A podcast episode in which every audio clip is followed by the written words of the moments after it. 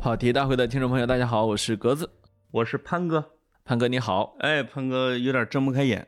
这我我今天一来啊，发现老潘就像被人打了两拳一样。我说你以后能不能不要录老烟老烟枪了？为为那个节目，我看你快献出你英勇的身体了啊！哦，这是关键是十二点睡，昨天晚上十二点睡，四点爬起来，然后六点睡，八点爬起来，你这个来回的折腾啊！你说在北京的这场初雪中，我要失去了你，这该多么的让人难过呀！是不是？本来想脑溢血的，一听你这句话憋回去了。呃，老潘刚我来之前跟我说，我觉得有点脑淤血啊。哎呦，我心想脑淤血只有一种情况，就是被人打了一棍子。我这这啊，呃，不是脑溢血，对啊，对，连字儿都打不起了。我过来一看啊，呃，这降压药都摆这儿了。哎呦，我我心里立刻有一种，哎呀，我的老哥们儿都老了的感觉。我本来在沙发上躺着，格子就扑到了我身上，你中了，你中了。你醒醒，你醒醒！什么？你还我的？我还是个黄花大小伙子，你还我清，头不疼了，眼不花了，你还我清白。我跟你说，人家还没过门呢啊。今天呢，我们要谈的话题是非常简单的啊，大家都在聊。我们要不聊，显得我们还落伍了。什么宫外孕？什么这什么玩意儿啊？什么 什么来着？什么什么子宫加什么孕？不是宫外孕吗？冷冻精子啊！你 看那个游族网络的那个董事长那个事儿没？哎呦喂！游族网络那个董事长不是被他的合伙人给毒了吗？真是下毒，而且下毒下的非常的怎么说呢？花样别出。我现在让人感让人感觉像看了电视。我正在看《权力的游戏》呢，里边全是毒。我一说那个林奇，我怎么老想起那种？不是说下毒的那哥们儿爱看的是《绝命毒师》，哦，然后自己在家呃有一个专门的这个实验室研究毒药。最后，呃，而且呢是先毒死过猫啊、狗啊这些。我的老天爷！最后呢是把这个药丸掺到了益生菌里面，然后给了董事长，然后天天催着这个秘书，让秘书去提醒董事长吃这个益生菌啊。哎，然后那是不是有其他高管偷吃董事长的益生菌？没有，是秘书偷偷的分给了其他高管。没有没有，偷东西啊！他也毒了其他人啊。哦，对，那所以那几个不是说意外，哎，对，都是他刻意去读的。另外呢，就是你看这个，他其实就特别有戏剧性，在于当他把这个药丸放到了那个那个瓶子里之后，他其实不知道哪天会把这个董事长给放倒，所以他也有的不是的，对吗？呃，大部分都不是，哦，只有你那天吃到那一颗才是。所以我觉得这个人真的有一种表表演欲，或者说像电影一样的那种戏剧感啊！是是是，然后也是一种病态人格。读倒了之后，你发现，哎，居然董事长这个不光有几个合法的孩子，还有私生子过来去争取他的对对，争取这个巨额家产、巨额遗产几十亿呢啊！另外，我印象很深刻的就是这个林奇董事长最后留给世界的一句话。啊，什么是跟苏格拉底对话的那个美好的下午什么之类的啊？啊，他就说我就去了，嗯，还挺有这，这是感觉就像在另外一个世界或者一个虚构的作品里面发生的事情。也许他们都是因为从事游戏的，哎，游戏人生，结果人生成了游戏。其实呢，因为这些年我原来上学的时候，游戏一直被污名化，你也知道的。哎呦啊！我印象最深的是从初中放学，骑着自行车回家的路上，基本上就会看到啊，两个不是不是狗叫的，什么那个双战龙是那个那个那个声音是怎么来的那个啊？不对也不对啊，不是这这玩意儿两三个两三个大人啊，在前然后前面两三个男孩啊低着头走路，大人在后面一边用巴掌扇一边，这有没有点数？然后就是这样的。那么，所以那么多年，我一直对游戏有点恐惧。但是这几年呢，我的朋友们反复的劝我说，游戏呢是更高级别的媒介。我跟你说，像你这种小时候特别乖的啊，不好好学习，啊，从来没有。然后到三十之后突然玩游戏的，你绝对老房子着火。你你的你买一外挂得六七万，你知道吗？是不是？我全砸进去。我是发现我我有一天在斗地主上花了五百块钱，我说以后这人啊不能跟老潘当朋友。你说我玩个游戏都这么 low 啊？咱俩哎，咱俩都是唯一会玩的，都是斗地主是吧？我可不止呢，我双生都会啊。那够急，双声我会，但是手机上怎么玩？不掼蛋啊，你这都掼蛋的没听说过。你看，这这就是你不行啊。可以可以可以，就是我觉得你开悟了啊。没有啊，这个说远了说远了，我们说回郑爽啊。这个 我们这一期真正想聊想聊的是一个我们俩其实都不一定能记住人家脸的一个女明星，一个人类学样本啊。本来呢，我觉得我应该记不住她的脸，但是不知道为什么，我就知道这个女明星长什么样。你记住没有用，嗯因为过几个月她刷新一下自己的脸，他就你就不知道她上一个脸是什么。刷副本是吧？啊，对。哎，我们这样说，人家的粉丝会不会过来？他粉丝脱完粉没？现在可能可能不多了，剩下的活粉不多了啊。因为在不同的时期，你看她的照片是不一样的。对，但是呢，他就是他最近的那个版本，我是我那个脸我是记住了的。哦为什么？因为老在热搜上看到他。你知道，我了解我跟这个世界之间打交道的唯一方式就是我爱看热搜，哎呦，就是我。呃这乱七八糟的名字，乱七八糟的事儿啊！哦一天十前十个里面仨人道歉，这些事儿我都是通过微博热搜看来的。你是一个有着八卦精神的。不是微博热搜让我感觉我还是一个年轻人，是一个三十多岁的人啊。就是如果我再不看微博热搜，我们三十以上的人没上过热搜吗？呃有郑爽他爹呃不是不是我 我上过吧？我就发现啊，如果没有微博热搜啊，嗯我可能只能跟六七十岁的人对话。现在就能跟我对话了。我们关注的问题都差不多嘛，哎呦，国家大事。啊，哦这个我不关注呃，。世界走向，这我不关注民族嗯大义，啊，像我这种又不关注热搜，又不关注世界的，只能关注什么呃，字 什么？币？多么自然，潘哥，多么自然！我一会儿给你唱首歌曲。这个嗯说回自闭症，不是说说回郑爽啊，郑爽没有自闭症，说回啊我确认一下啊。这个郑爽啊，我之所以能够在微博热搜上老看到她，是因为我老看到她特别作的一面。哦，你知道，就是她一为什么把“作”字这么轻的说出来？呃，她一作，哎哎哎哎作哎哦有有有有有哦，作，哎，她一出现吧，就会是那种比如说啊，郑爽直播中甩脸，哎，我就看到个脸都能上热搜吗？不，是，他是正经八百的在直播间里面不好好说话，就是全程甩脸。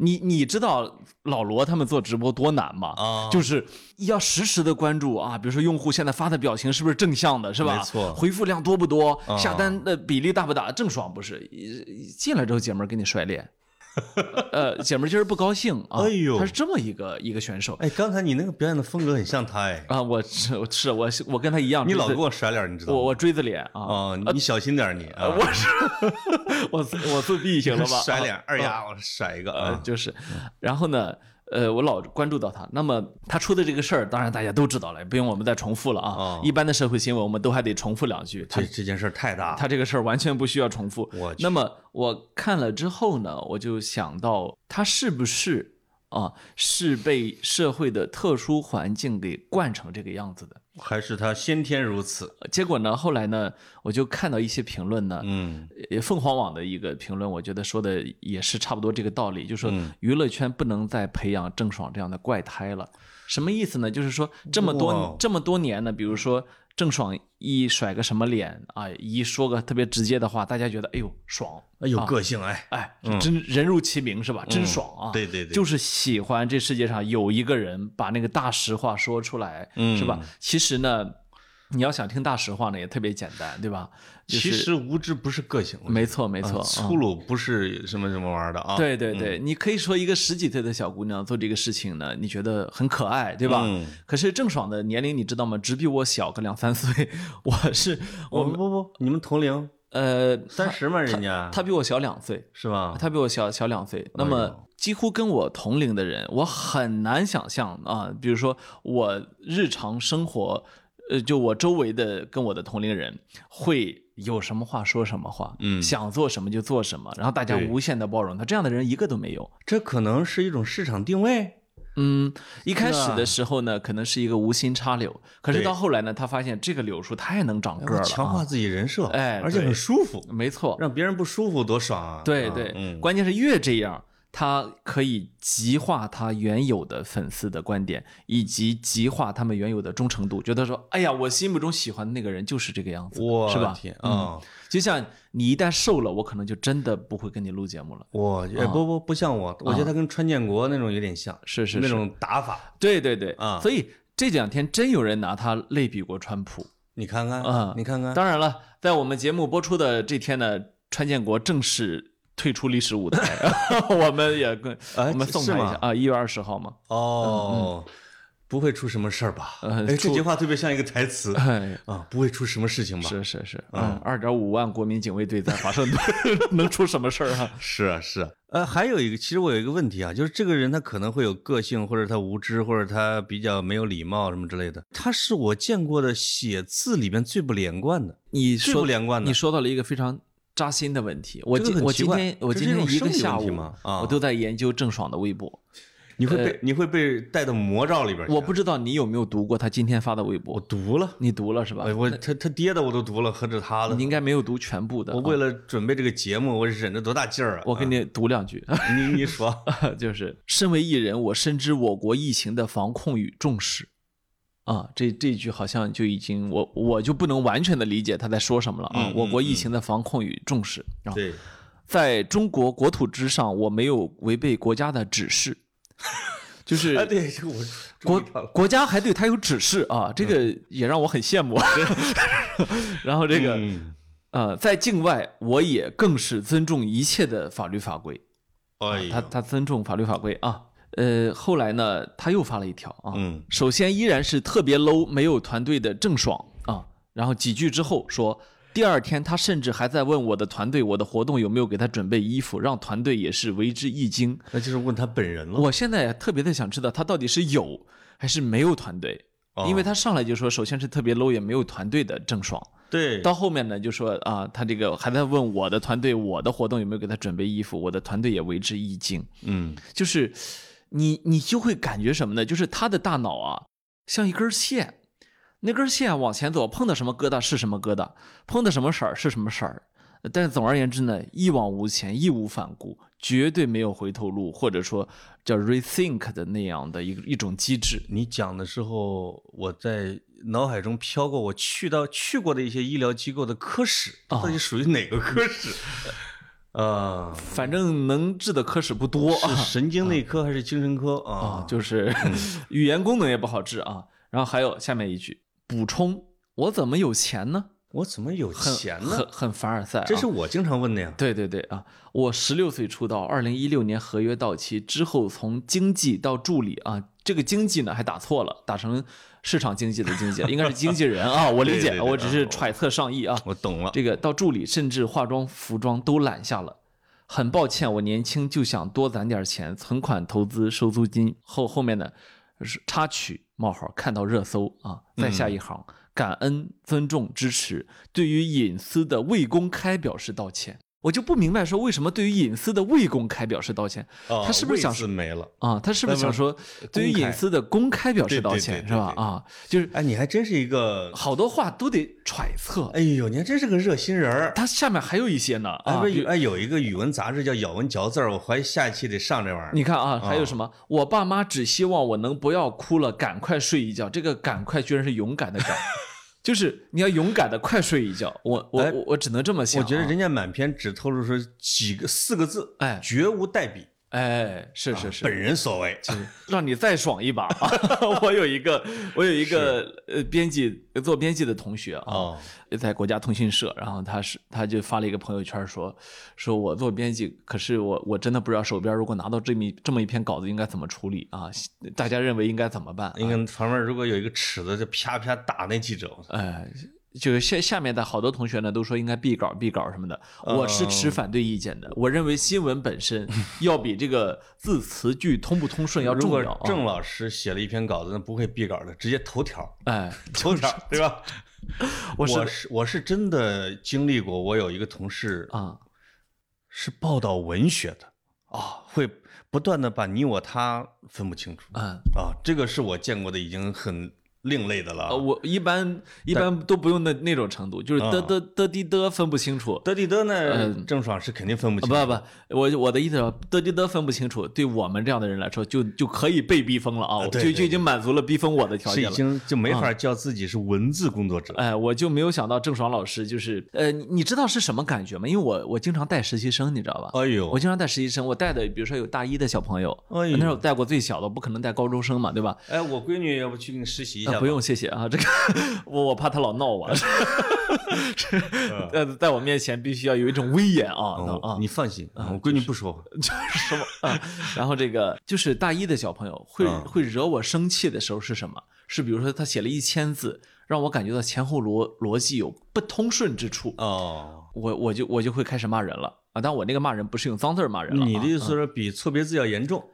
这我觉件事儿不是，我是觉我是觉得，就是说你哪怕在一篇文章里面的逻辑不通顺，对于嗯文字工作者来经来说已经不能忍受了。哦，郑爽老师呢，当然他不是文字工作者，但是呢，他是在面对公众表达，面对公众表达的时候，把东西写成这个样子，其实是完全的出乎了我们的意料了。你看，哎，我们真的是成功的把郑婶这件事带到了一个我们熟悉的领域，哎，要不然这怎么才好聊要不然怎么谈嘛？要不然我们这些啊法盲也不太懂啊。就是嘛啊。终于回到自己的领域了。是的，是的，是的。就是说，假如我们现在去应聘他的公关 公关总监啊，或者是公关啊。经理啊，我当然了，首先这个活儿没法干啊，没法干。就是就是以他就以他干出来的事儿来说，已经没法干了啊，没法干那嗯只是说，就以他已有的文本的话，我认为他的策略出了大问题。那他一贯的都是这种文风，发他的微博，而且不断的上热搜。他的粉丝们上了这样的语文老师的课，这玩意儿挺惨的。呃，不是的，啊我我认真的去翻了郑爽老师以前的这个微博，我发现了一个特点，短，嗯，都非常的短。呃，那短到让你觉得你像在跟他微信聊天儿，短到没有上下文逻辑关系哎，系。对，你知道微信聊天的时候，给你随便发过一句没头没脑的话，你其实也理解嘛，作为朋友，对对对对？或者呢是商业商业广告，那你就可以理解，就肯定是有团队帮他拟好的哎啊。，特别流畅。对对，就现在真正自己下场之后，你就你会发现，哎呀，我国的语文教育啊，还是有很大的短板。这是北京电影学院毕业的学生，哎，这是正儿八经的本科生，不是初中生，不是说高中生学院啊的这个文化课不太行。而且他当年是被北电、什么中戏、什么三所高校都录取的啊同时录取，也就是说，这三所高校至少认可他是一个高中学历以上的这样一个人人嘛，对吧？他的专业课还可以。不是你的高中学历必不，你的高考成绩必须要到一定的分数，哦你的专业课才有意义啊。可能真正的需要他来发挥上下文的只有作文那一项，嗯哼，其他的都是阅读理解。没错没错像他这样的，可能做阅读理解真是一个神人，有可能啊。啊，是呃，这个他本身自己他的反阅读理解能力这么强，所有的问题都选 C 是吧？一下子就过了四百三十这个过了四百三这样的艺考线是吧？是的所以我我是觉得呢，这儿有一个非常简单的问题，我我们还是要一而再再而三的说，就是艺人呃体育明星没有文化，过去是一个特别正常的现象啊，哦是一个特别常见的现象，但实际上现在大家都知道比。如成龙啊，是吧？这些没机会啊，啊没环境。嗯呃，我就说这些年，哪怕年轻艺人呢，也都是啊以没文化著称的，对吧？嗯我觉得这个现象特别的糟糕。实际上，我们能看到特别多的国际国际影星呢，呃，歌星呢，他们是学历特别高的，对吧？或者说呢，不一定，他不一定很有必要的学历很高，但他一定完成了一定程度的文化课。对，因为他很多时候他要去呈现的那个社会的现象是很复杂的。你说一个只有初中学历的人去扮演一个大学教授，你的形象可能是满足了，对，但你的那个谈吐气质，你不能理解你那个人物为什么会说这个话，对吧？这是很麻烦的。这件事儿挺奇怪啊，就是以前呢，比如香港的演员，他们会经常在采访的时候说，大陆呢是很有文化的演员，没错都是学院派。对说他们表演的时候呢，不像我们都是片场里边长大的，我们凭经验磨的，他们都是要有表演的程式。对，章程的。哎，这个慢慢的就会发现什么呢？就是可能就是韩国的娱乐产业的影响，就是中国的一大票的年轻人小孩儿去参加了韩国的偶像团体，嗯哼，他们甚至就没有上大学，他也没有上什么电影学院，没错。他直接去做了练习生，哎，像是归国四子啊，就这些的，你都不知道他什么学历。他然后从韩国回来之后，直接就发展成一个偶像，实际上你摸不清他的深浅。所以，啊所以曾经有一年，陈道明给一个导演说了一句话，我当时看媒体的报道，我印象特别深。嗯他说：“呃，咱们啊，过去叫文艺工作者，咱别把自己当个娱乐圈的人看，嗯咱们是文艺工作者。”对哎呦，我觉得这话说的就很有范儿，对吧？嗯这是我们国家的语境说出来的这样一句话，对吧？但是呢，这个道理呢，其实是放之四海而皆准的，对吧？啊大家这是一个事业，这是一、这是一个呃，你愿意为之付出你的时间、理想、青春、精力，也甚至愿意为之付出自己一切的这样一件事情对吧？你居然把它做看成了一项纯粹的娱乐，我觉得这是非常可怕的一件事情。嗯嗯这是第一。第二就是，呃，我们看到在全世界范围之内，文体界的明星现在真的是以，我觉得是以他的文化水平高而著称的，而不是低。你看，比如说。呃，就我们那个巴塞罗那，你看又说回足球了。呃，足球的学历好像比 NBA 的差一些。呃，巴萨著名的呃青训营叫拉玛西亚，是吧？嗯拉玛西亚青训营，呃，在对小朋友是要确保每天七小时。哦，文化课。你的文化课必须要到这个到这个份儿，不然你是不能够去训练的。嗯嗯，我觉得然后当他们要外出打比赛，比如说要超过一个星期或者超过五六天的时候，文化课老师必须随队，没错，就是你不可能让这群人变成一群肌肉怪兽，嗯因为你会看到有很多的球员，比如他退役之后，他需要做教练，如果没有脑子，根本做不了。然后我们看到很多的所谓的中场球星，如果他没有脑子，他根本指挥不了队友，他也传不出那个符合教练意图的这样的那样的路线来。但五大联赛里边的可能拿到大学学历的比例没那么高。没错，嗯，就是不如 NBA，因为 NBA 整个的国家体制会把它纳入到大学教育里面去。它是以大学职业联盟为基础的，啊。所以有一次是谁让我看？是我闺女让我看一个美国的一个 NBA 球员分析中国跟美国的社会制度。哎那哥们儿大学学的是政治学，啊我去那一套，我觉得比我讲的好多了。哎他连马克思主义什么什么什么什么基基本原则他全都知道。哎呀，就是这个这这就说明，就是他他们就是一边在运动的时候，大脑其实是发达的，哎不能以没有文化为荣。嗯，其实像科比那种没上大学的，在 NBA 当时是非常受歧视的，受歧视，对对啊对，啊，觉得这个人呢，就是为了钱放弃了大学教育，对对对。而且他是一看就是一个没有文化、没上过大学的人。嗯对对，那么那么你知道，像这些，因为我们国家的娱乐产业是，比如说很追求女明星呃脸蛋儿要嫩，对吧？一定要、哦一定要非常嫩，呃，要是幼女脸啊，那就更好了，是吧？反正总而言之，你不能是三十多岁的女性脸。其次呢，他还挺喜欢你表现的也跟脸蛋儿那么的幼齿，哎幼齿化，就这样一种幼齿化的趋势，我觉得特别的糟糕。就是像呃，我们今天看到像郑爽这样一直这种这样一脸清纯，长得也很清纯，然后说话大大咧咧，懵懂啊，说话大大咧咧啊，为人耿直人设，忽然爆出来说她不但代孕了两个孩子，而且还决定弃养这两个孩子的时候，你会觉得说。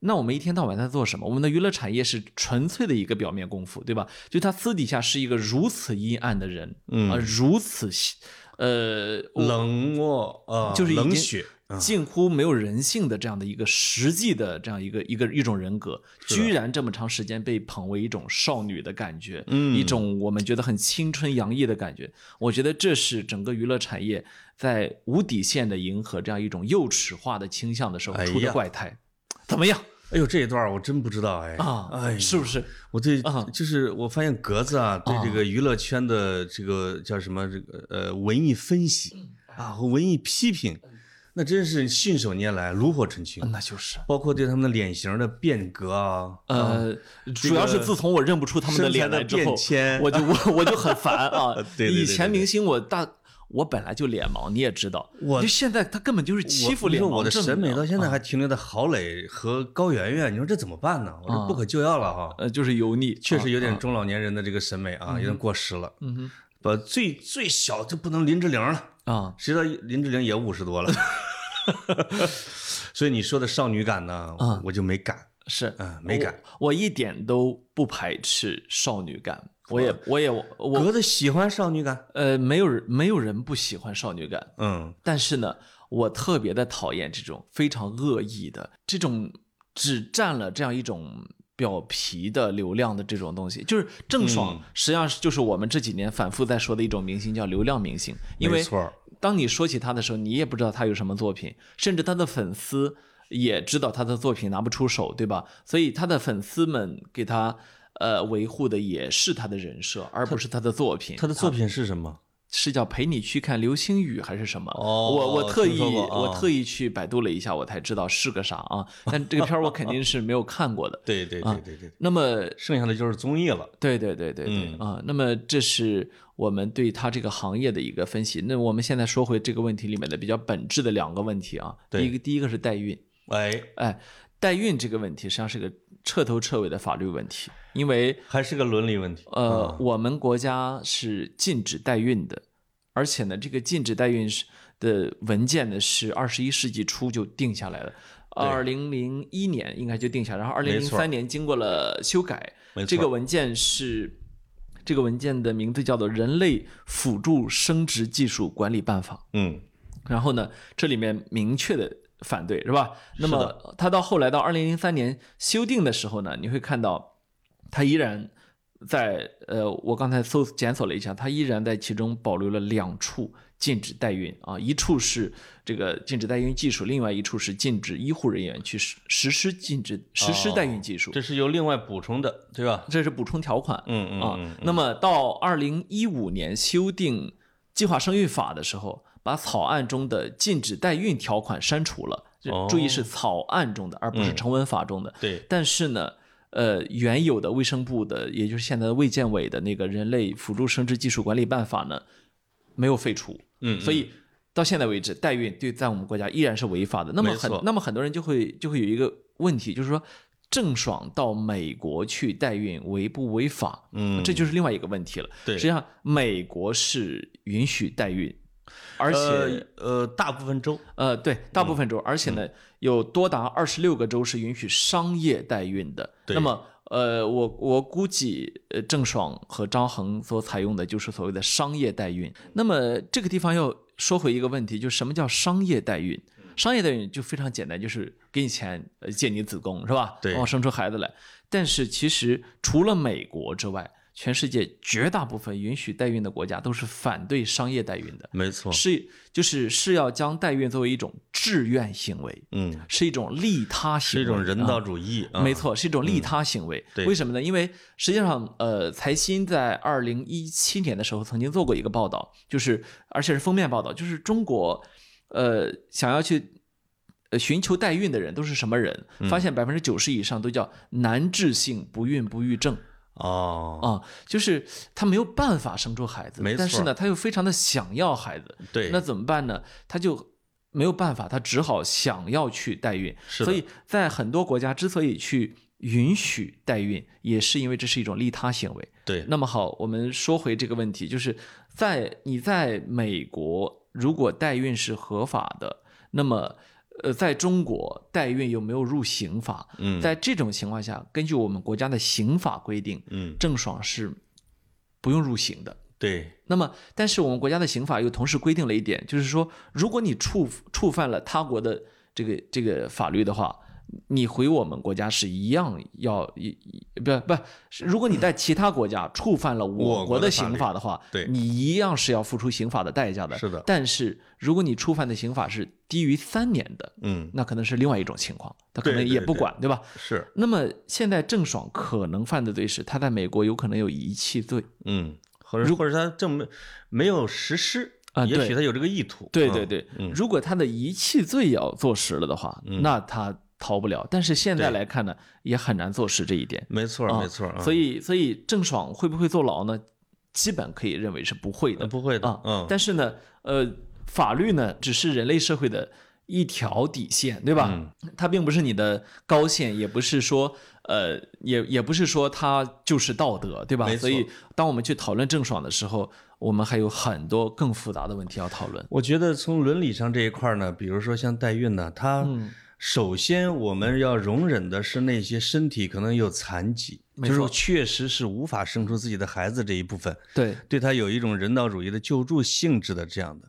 其次才是其他，当然像这种二三十岁自己身体没毛病的，然后你去做这种代孕，其实本身已经抢夺了别人的资源啊。虽然你商业上没什么问题，这是一种掠夺。对对对，就是呃，代孕这个问题，它复杂就复杂在，它是它为什么一多年来一直有这么大的争议，以至于我们国家一直用法律来禁止它，就是因为它的的确确可能会对人权造成非常大的伤害。你看这两天微博上一直有人就讨论一句话，说你以为你高知，你在一线城市，你有房有车，你就不是这个代孕的这个受害者？不是的，说一旦放开的话。那么你想，那个富豪会选一个高知的子宫呢，还是会选一个这个乡下人的子宫的？他一定会选一个高知的子宫，对不对？没错嗯所以说你你不要以为你在第三层世界，实际上有人在第五层世界等着你。这个价位确实不一样啊对按照学历啊和你是不是学霸呀、你的智商啊，对都会有价格。那么到这种情况下呢，我们实实际上就在把人类的身体当商品来买来交易，没错，把人类孕育人类的很神圣的子宫，呃，当做一种可以用金钱来衡量的东西，这其实是触犯了人之为人的底线了。所以这也是妇女保护组织啊，或者说女性平权组织，就是很有时候很反对的这一点，没错，就把女性物化和商品化。是。另外呢，其实，在伦理上有一个很大的问题，就是说，经到底是谁经过了十月怀胎，是她的妈妈还是她的购买者？对那就是当他一旦出现了纠纷的时候，其实法官未必都是说要尊重合约的。呃，我们已经看到至少两个以上的案例。不在中国，法官是一定不会遵守合约的，因为因为你的合约首先不合法，它本身是非法的。啊其次呢，我们的法律判例一般都会按照一个原则，叫分娩者为母。我说的是谁那个怀了你，谁谁就是母亲。我说的啊是在那个合法的地区，比如美国，对对这些州，包括看了两个案例，一个是八六年的，一个是八零年的嗯啊。这两个州呢，就一个是新泽西州的，忘了另外一个州是哪儿的，都发生的是什么呢？这个代孕妈妈反悔了。她其实她按期的，她她怀了孕，生完这个孩子之后，她突然母性大发，哎，其中这个八六年的这个案例，就是这个妈妈呢，过把孩子给了她的雇主以后，她把孩子给绑票了，绑架了，他就抢回了自己的家里边。警察又去他们家去去要这个孩子，他就抱着还不给，后来就打官司，法院就判了说，这个孩子的妈妈是这位代孕妈妈。同时，这几个包括这个出钱的这个雇主是享有共同的监护权。法官的这个意思就是说，他经过了这位母亲的子宫经历这么长的妊娠的过程和哺育的过程，实际上应该认为她是妈妈。如果她主张自己的权利的话，法官就应该支持她。嗯，啊，它是这么的一个伦理上的一个东西。对对对，嗯嗯。呃，当然，关于代孕呢，还有法律界的人士是这么分析的，嗯。就是说认为呢，实际上我们国家规定的代孕，呃呃，非法呢，是针对的代孕这个产业非法。嗯，什么意思呢？就是你看法律条文里面，它打击的时候打击的都是代孕的机构没错，或者是医务人员，对吧？没错，嗯，而不是寻求代孕者。啊这个就有点像拐卖儿童的那个啊，嗯就是我记得之前的一直是说，嗯，那种乡村买了孩子的往往是不入刑的，对去卖的和这个产业链上的会非常严格。对对对，嗯嗯。但是呢，呃，我们国家的法律呢，实际上还有一个，就是说它有一个所谓的公序良俗的这样的一个基本原则，对吧？对实际上像像这个代孕啊，呃，就属于违反了公序良俗的这样的一个一一个基本的原则。没错吧，嗯没错。我觉得反正，首先在我们国家是非法的，这个是尊重法律的。我觉得即使在合法的地区啊，其实也应该有一个类似于评审委员会一样的。嗯，你不能把它作为纯粹的产业。从我们的角度来看，它应该有一个由普通的妈妈和专业人士或者有组成的这样的一个委员会来审来进行审核这些需求。你比如你是不是确实是你妈妈身体有病啊？就像卡戴珊宣宣称自己有某种病的那种，你有确实是你有非常强烈的意愿啊，这这种，而不是因为只是因为你有钱。我我我看到一个人说的，曾经有中国的有钱人去美国说我要一下代孕五个哦，啊，这种就被美国的律师直接给拒绝了。是是是，啊，我去，这个就是太违反人伦了啊。嗯嗯嗯，就跟养了一窝小动物一样的啊。对我有钱我就大量购买，那不行的。嗯对。那么反反过来呢，就郑爽这件事情呢，让我生理性的不适。嗯它有一个很，它有这么两个点。第一个点是，郑爽和张恒明显不属于代孕的需求方，对，这里面这个张恒也有大问题。嗯尽管现在郑爽因为处在风口浪尖上，是吧？嗯嗯似乎舆论有扭转一下，对，就是对张恒有利。实际上，我们不能忘记的是，这个成年人也去寻求了代孕，嗯，因为代孕，呃，从程序上来看，在美国需要经过非常复杂的流程，没错，就是你们两个绝对有足够多的三四个月的时间去反悔、去后悔，是吧？嗯嗯他们依然实施了这个行为，对吧？对，啊、那么他现在跟郑爽是在比烂，是的呃，郑爽比他更烂，嗯所以说呢，他好像问题不大啊。对但实际上我们不能忘了，他也是个烂人。嗯一个二十多岁的成年男子啊，就仅仅因为自己或者是自己的伴侣有钱，就去寻求了代孕啊，嗯嗯，然后呃，反过来再说郑爽，一个适龄的青年女子是吧？嗯，还在完全没有准备好要孩子的情况下，对，也完全的在身体方面没有去证明说她已经属于高龄、难治性不孕不育等等，直接就去要了两个孩子，而且在要到两个孩子之后，仅仅因为跟这个伴侣分手，就你看你听他录音啊，嗯嗯说说七个月真的打不掉，真他妈的烦死了啊！哦就是，呃，你很难想，你很难想象的是在。呃，这是一句在人伦之上的话，嗯嗯，因为呃，我们我不管是我们中国传统的道德，说所谓的虎毒不食子啊等等，还是在全世界全人类共有的这样的道德基础上面呢，对生命是吧？对对孩子都是要有，尤其对自己的孩子是吧？对你你你有基本的保护欲，你有基本的抚养欲，你有基本的对他有基本的责任感是吧？没错，这是这是让会让你听起来更像一个生物，而而而不像一个外星来的怪物。啊就是我大概理解他那句话是想表达什么啊？嗯不是说技术上达不到，而而是说，其实在美国的法律上，比如说超过二十四周啊什么之类的，已经法律不允许打绝对不允许堕胎。没错，他只不过用的真的是一个很粗俗的、很没有什么人情味儿的一种表达方式。对啊嗯，嗯，就是呃，我们呢也没有必要说过分的去分析他的话，对，但是呢，这个话说出来呢，呃，作为一个成年人，你就必须要承受后果。啊是啊，嗯，是啊，是啊，嗯，就是呃，我后来呢，我又看郑爽的父亲啊，那个发发的那个号，不知道你有没有看到？我看了，啊嗯，不知道是不是确实是他父亲啊？是看了，是啊是他父亲，因为是微博上认证了的。也上了热搜的啊啊，叫郑成华。那么呃我们因为之前不了解娱乐圈嘛，那么后来就看很多人说说，其实郑爽这样的怪胎就是他爸爸妈妈造出来的 啊，就说他们是从这孩子十几岁开始就利用女儿的漂亮脸蛋挣钱，嗯，这么多年呢，就是呃有很多看过他们综艺节目的朋友说呢，就说啊，就是在那里面能看出他们父女的相处模式啊，哦，很不健康啊，嗯以及这样的家庭呃有很大的问题啊等等。那么呃，在我们去听那个电话录音，呃呃，在听那个现场录音的时候，那肯定手机偷录的啊，对，我们也能够发现呢，就是呃郑爽一家三口都都想去怎么着。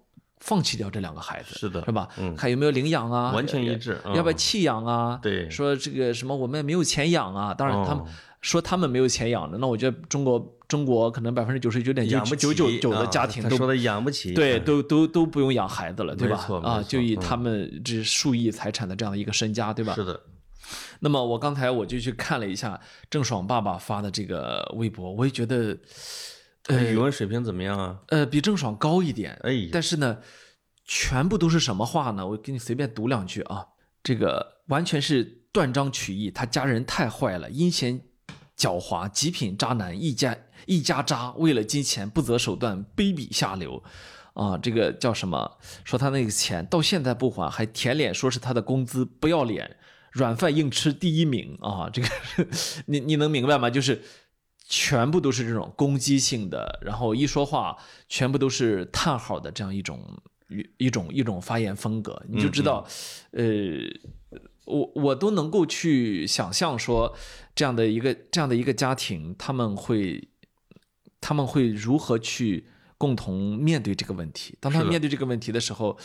呃，我其实不由自主的想起来了几年前的一另外一个非常恶性的案子，嗯我不知道该不该提啊，就是啊。就是所谓的这个这个江歌案啊，这哦，呃，当我想到江歌案的时候，我一想到刘鑫的家庭去如何去面对江歌的母亲的时候，对，我其实，呃，我其实感受到了这这种因为家庭把一个人变成一个怪兽之后，整个家庭还跟这个怪兽站在一起，与全社会的公序良俗为敌的时候，嗯，那种让让人感受到的无力感，对，那种让人觉得咬牙切齿但又拿他没办法的那种那样一种是的，对是的，心态啊，啊，就是之前就是这个节目之前咱俩聊过，我说我看着这个郑爽他们这一家子这结构还挺像内马尔他们家的啊。哎，你会发现这种年少成名、早早的成为家庭支柱的这样的家庭，就大家都在抱着这样的一个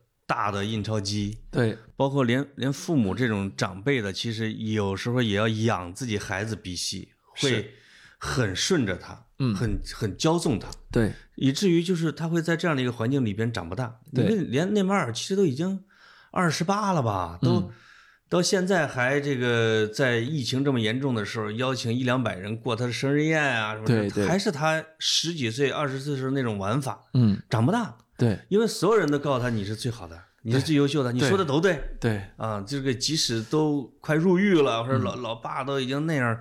他们不会去给他做一个引导，正确的什么走上什么道路的。这里面啊其实是有两种父母的。嗯你看，一种父母是这种，你只要能挣钱，爸爸妈妈怎么着都行。哎，你说梅西他爹是不是也有点这劲儿？呃，梅西他爹做不到啊。嗯这呃，这个他他他完全是另一码事儿。这个我说一种呢，一种一种呢护自己的偶像。不是因为梅西没出什么事儿？哎呦，他爹都不是坐牢了吗？差点儿啊。呃，那个他爹很多事儿都插手不了啊。呃，他爹可能是就是偷税那次有点顶缸啊。对对对，有点那个。好多事儿插父手。爱如山他。他有很很专业的团队的。对对对，嗯嗯。嗯然后这个我说呢，一种呢就是爸爸妈妈都觉得你做的都对，只要你能挣钱。嗯是吧？是这样一种，就是我一边宠着你，一边 PUA 着你，一边去胁迫着你长大。啊没错啊、另外一种呢，其实我觉得特别棒的是孙兴民的父母哇，这样一这样一种，揍着就是你现在二十八九了，嗯我还告诉你说，你不能跟女团那些人谈恋爱，你给我好好练，你还没有到禁欲。你还没有到 C 罗这个水平，嗯呃你现在进球还不够多，嗯，你进球之后还不能够去肆意妄为的庆祝，因为你的生涯现在很宝贵、很珍贵，你要珍惜自己。其实这样的父母呢，还真不是亚洲专属。这个谁，这个德赫亚的父父亲也是这样的，也这样的、啊，跟着他去了曼彻斯特，哦一直在那训着他。呃，你还记得呃，去阿森纳的有一个球员，那什么，我想想，我忘了他名字了。他爹就是卖串儿的。啊、我呃是谁呀、是阿尔内尼还是谁呀、我忘了名字了哈。他爹就是后来就跟着去伦敦，也在街上摆了个摊儿啊好多人球迷就去买说支持。是他意思就是我儿子这这个去哪儿，我就在哪儿默默的陪着，哎我就做好饭就完了。对对其他也不懂嘛，啊是就是这是种的，嗯，嗯，呃，对，当然了，我们要要再说下去，这样的这样的人就更多了啊。我们就我们就不去攻击人家的呃父母或者家庭，因为实际上我们也知道，呃，家家有本难念的经，或者说呢，啊每一个每一个家庭呢都有它很独特的一种轨迹啊。我们也不一，我们这儿分析的不一定是对的，但是呢，嗯我们仅仅通过他们的公开发言来看呢。我们认为这这家庭是有大问题的，或者说这样的父母教育呢，是造就这个怪胎的原因之一。没错，嗯，而且呢，由于他真的是没有团队，我觉得这个郑爽呢，就是真的是很傲娇的说，我没有团队哦，我没有经纪人，也没有律师。其实娱乐产业啊，娱乐圈、文艺圈是很专业的，没错，你你是需要有专业的经纪人的，你不要说我没有经纪人，我就很我就很什么啊很很很很高冷，然后你是需要有律师的，你是需要有整个的公关团队的，他不是为了帮你灭火而存在，他只是为了你提前预防危机而存在，来对艺人来进行一个基本的管理，所以科学化的管理，所以他这些都没有。没错啊我跟你同感，就是当我看到郑爽这个新闻的时候，我的第一反应，因为我对她不了解，我的第一反应就是这个事儿经纪人参与了，完我全没人管我说为什么啊他？我觉得他参与了呢？是因为代孕这么复杂的事情，以郑爽的文化水平搞不定，你光找了个中介，对，你就搞不定这件事情。那么，那么我说他一定参与了，结果呢？呃，这个现在大家都告诉我说他没有团队啊，没有人没有人参与，那我那我就想说，这就是问题所在了，是吧？他自己不是说吗？从二零一六年开始就单干了。啊，这个单干里边呢，可能有那种临时帮忙的，比如说家里边人呢，对对对，或者有前男友这种临时经纪人，还被他后来一直讽刺的。是是是，那实际上，一个拥有上千万粉丝、年收入这么大量的一个偶像啊，他竟然是没有人给他做风险把控的。哎，这在任何的商业运作形式里边都不对的。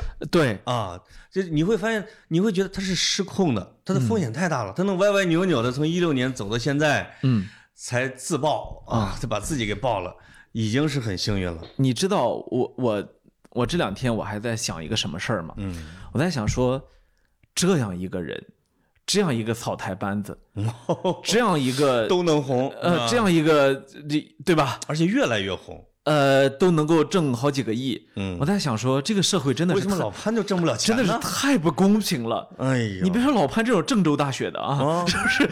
你说我啊，我写字也比他好，嗯，我语句通顺，没有错别字，脸也比他大。呃，对，然后这个，而且我也是从经纪人到助理，从到化妆到衣服，我也干都自己揽下来的。哦我也从年轻时候就想多攒点钱。我跟你说，我我什么都没攒下来，我真的穷是有嗯实力当自己的经纪人，就是和顾问呃就是啊，和公关团队。就是啊，而且自己写微博。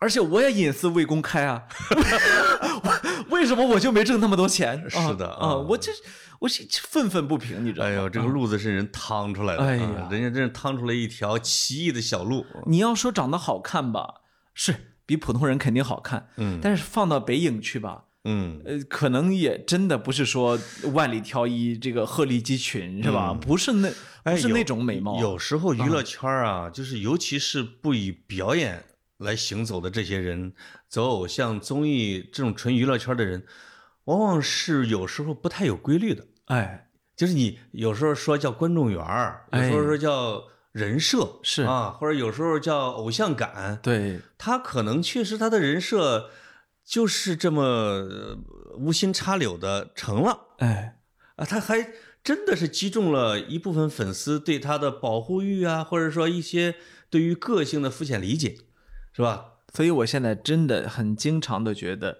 呃，这个社会上的很多问题看似是不同的问题，实际是一种问题。嗯比如说，我以前的时候，我我跟你吐槽过很多次这种，我说这种网上的脑残是吧？闲着没事攻击一下我们节目，攻击一下我，攻击一下你是吧？嗯然后我觉得特别的不爽。我后来想想，正是因为有这样的这种群盲的基础，才会有像郑爽这样的人成长起来的土壤。嗯就是呃，我我们我我最近在读一本叫《社会性动物》的教材，它哎是、呦它是社会心理学的一个最早的教材之一啊，嗯已经更新到第十二版。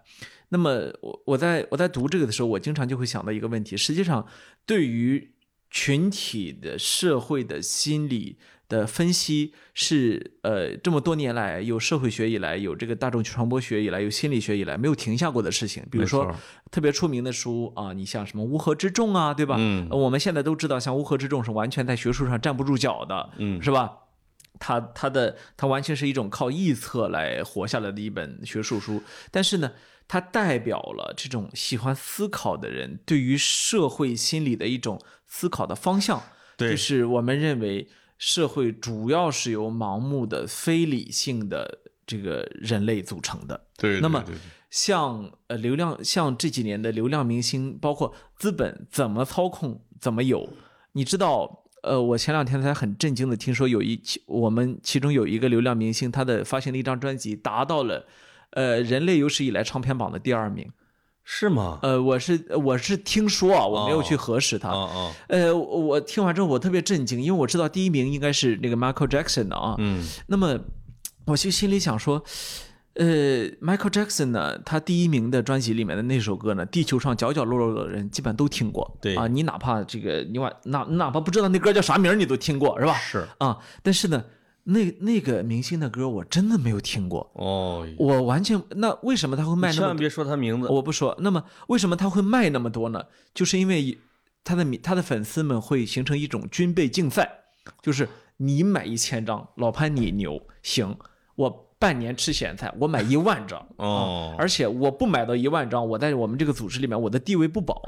你你你懂这种感觉？就是说，跟跟买装备似的啊。对对对，打怪的。嗯我们要为他命名一颗小行星，我们要为他这个这个用直升机拉横幅，我们要为他在上海外滩点亮所有的大厦，对吧？嗯，对，呃，就是呃这些人的行为呢，时时会让我觉得勒庞的乌合之众有道理。你你知道吗？就是就是作为学理上来说，我已经知道他完全被推翻了。嗯但是呢，从这种朴素的认知来说，我又会觉得这不就是一群乌合之众吗？是像不就是他们造出了了郑爽这样的怪物吗？对像乌合之众和狂热分子这样的呢？他未必是学系上呃学术上的严谨的著作，对，但他是，比如说那些聪明人对这个世界最直观的感觉，没错，对他会发现了人类的某种的密码那种东西，以及控制人的这种密码，或者一种跟邪教的原理相共通的一些东西。嗯对对对，而且它实际上它被完美的应用在了娱乐产业上，哎，尤其是以韩国的娱乐产业为代表的。对啊，他对刷粉丝、造粉儿、怎么控制粉丝、怎么割韭菜的，是有一整套的训练流程。而且，其实，在我们国内被大量的运用在了卖老年保健品和什么营养课和 PUA 课程里边去。嗯哼，这种呃，包括一些 P to P 之类的，嗯，那这种是特别邪恶的。我就发现呢，有一波人呢是说他们也不是什么搞学术的，也不是数据科学家，但是呢，他们非常成功的发现了天然会，嗯，呃，就是如何去发动这样的一场，就是就是他们是可以被分析的对象，但嗯是他们本身本身呢有一种有一种呃，把这个事儿啊做成了特别的职业化，嗯，就是的，就你理解我的意思，呃，全国所有的卖给老年人保健品的课呢是有它的共性的，对吧？嗯因为什么？他们是模式化的开发的，没错，就是当你把一件事情当一个生意去做的时候，你就会发现，利用人性，或者说利用人的愚蠢，利用人的弱点，利用人的盲目、自大、缺陷，就会成为做生意最好的方式。是的实际上，我认为这几年我们看到的这个大量的流量明星的出现，也是资本看准了这一点，我就要利用你们这群人。啊啊对对对，所以你知道那天有个有个朋友跟我说，你能够拿到那个谁的签名吗？呃，就其中又是一个流量明星了啊。哦我们今天就无意攻击其他人了。嗯，呃，我说你你为什么要这个呢？他说我要去办个事儿，哦，办个事儿呢，要求的那个人呢是一个呃投资公司的二把手，嗯，而且我我说的这个投资公司呢，不是一个普普通通小规模的，对而是掌握着大量资金的一家投资公司的嗯二把手，嗯，是一个女士，哎，呃，三十多岁，三四十岁，她呢就迷这个明星迷到不行，就是说，呃，你要想，但是呢，他呢一直就没有这个明星的签名，签名因为有啊人拿给他假的，给过他假的被，识破了，识破了啊。啊！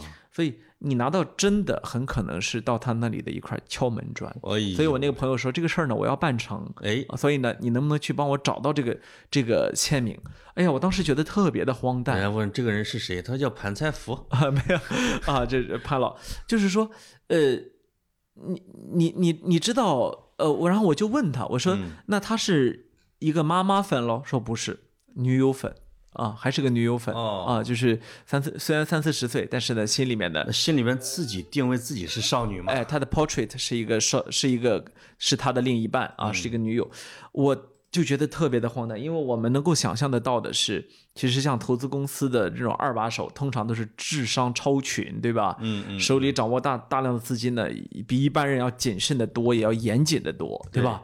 结果呢，这样的人都能够上这样的套儿，就说明人身上都有人这个生物都有的弱点，弱点，而我们的弱点不幸啊，很不幸的去被另外一帮人给利用了，是吧？说不定就是他的同行造的这个明星，没错。但是呢，他呢就是出不来这个套儿。所以啊，像郑爽这样的呢，他是这个整套机制的既得利益者，对，但实际上他也被这一整套机制吞噬了。是因为这个只反馈他的全部都是你都是对的哟，没错我们是宠你的呀，你怎么着都行啊，是你一定要在你这个路上越走越远，我们才爱你。没错，他真的非常在意自己的粉丝，好像我感觉。是是是，实际上，他他得利的同时，他也被这一个系统慢慢的给吞没掉了。没错，嗯我是我是觉得呢，这个所谓的整个娱乐产业不要再去造郑爽这样的怪胎了。他之所以这个观点有它的价值，就在于说，我们这几年越来越感觉到娱乐圈啊，叫圈小鬼大。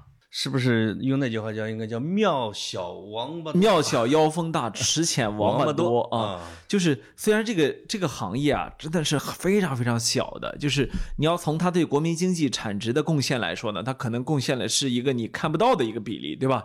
对比啊、但是呢，它就一天到晚能够去占据舆论的中心，因为它涉及到的问题，我们普通人都会涉及，它里面的人出现的问题。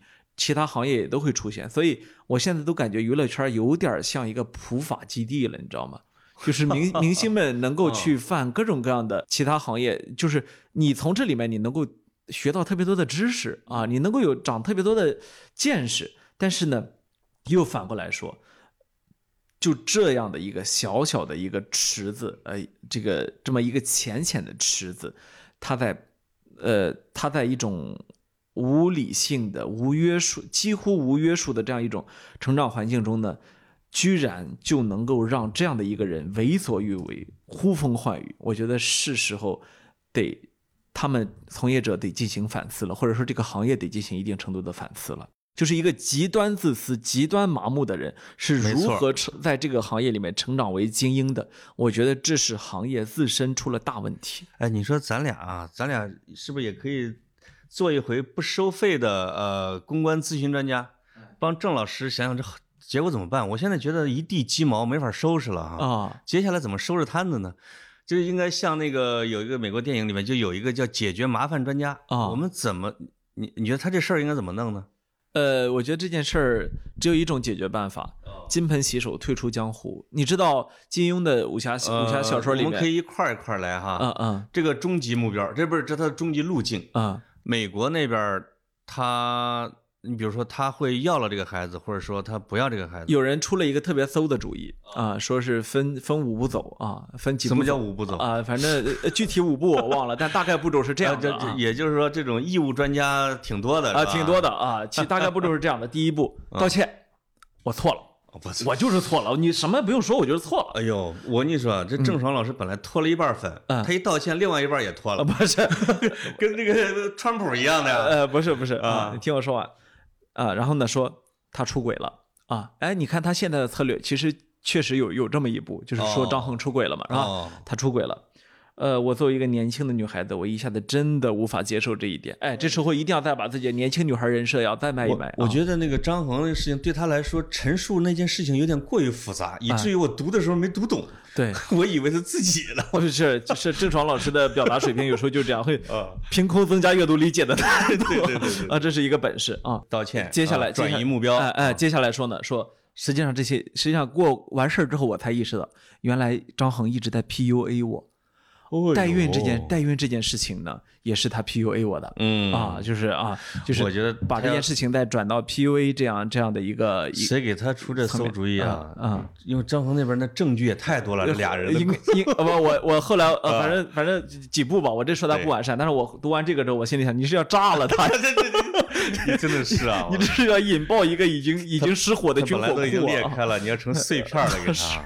我们正经点的，如果帮他来解决这个问题，我觉得第一个呢，他，我觉得以他这样的人和他的父母这样的人，他们想说再收养这个孩子，大家也不允许，不可能，也不可能了。张恒也啊不会放啊。他可能我觉得付出高额的赔偿金或者什么未来权益的什么什么什么抚养啊，嗯哼，去商量，让张恒你你愿意不愿意收养这两个孩子，我来出费用，未来一直到成年什么之类的，把这个事情把孩子解决了，是解决这个整个麻烦的最核心的一个问题。呃，但是呢，他休想在在他原来的这条道路上走下去了，呃，因为这一听这个咱们肯定是有共识，就断是说他这条路他已经走不回去了，没错啊，走不，他连可能卖货也卖不了了。现在他，即便能够金盆洗手，都是一个非常理想的归宿啊。嗯，我担心的是什么？就是如果他意识到自己的路径是这样的，他就不会再去收拾残局了。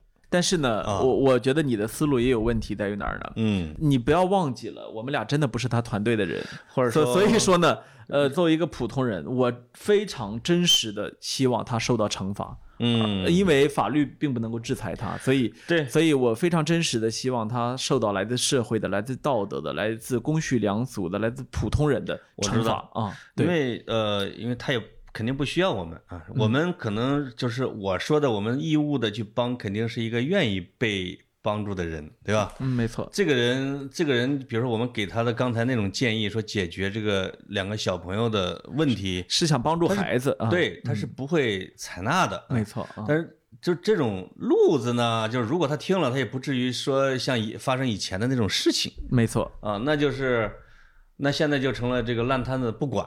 哎我不管，我不顾了，反正娱乐圈也不要我了，我就抱着我原来挣的这点钱，我就该干嘛干嘛去了。嗯哼啊，这个是可能有最大的可能性。没错啊。嗯当然，事情呢还在不断的往前进，对吧？我们也可以静观其变，看看后面还会发生静观其瓜啊，哎，是这个这个瓜真的不太想吃，但是它它持续不断的在你所有的社交网络中污染你的视视听，所以我们必须要出来说一说这有时。候我们从这种嗯污泥里边，最后能得出一点点的，就因为什么？因为有时候讨论，你觉得天哪，这事太没有意义了。